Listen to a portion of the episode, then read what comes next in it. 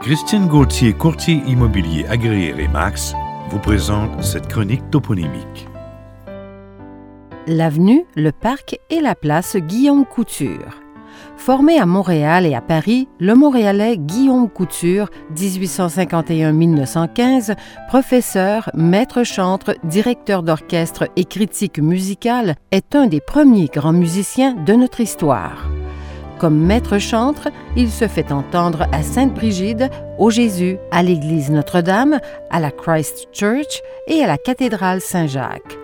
Critique musical, il publie dans La Minerve, La Revue de Montréal, La Patrie et le Montreal Daily Star.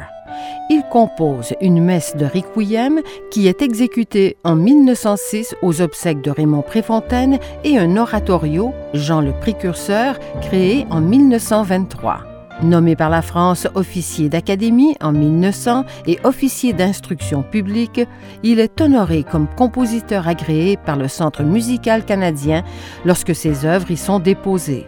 La place Guillaume Couture a été dénommée à l'occasion du centenaire de sa naissance.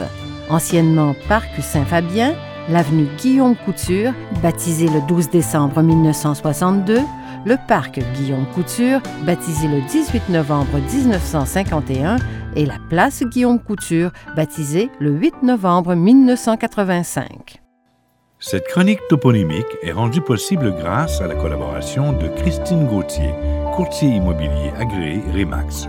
Pour la rejoindre, composez le 514 570 4444.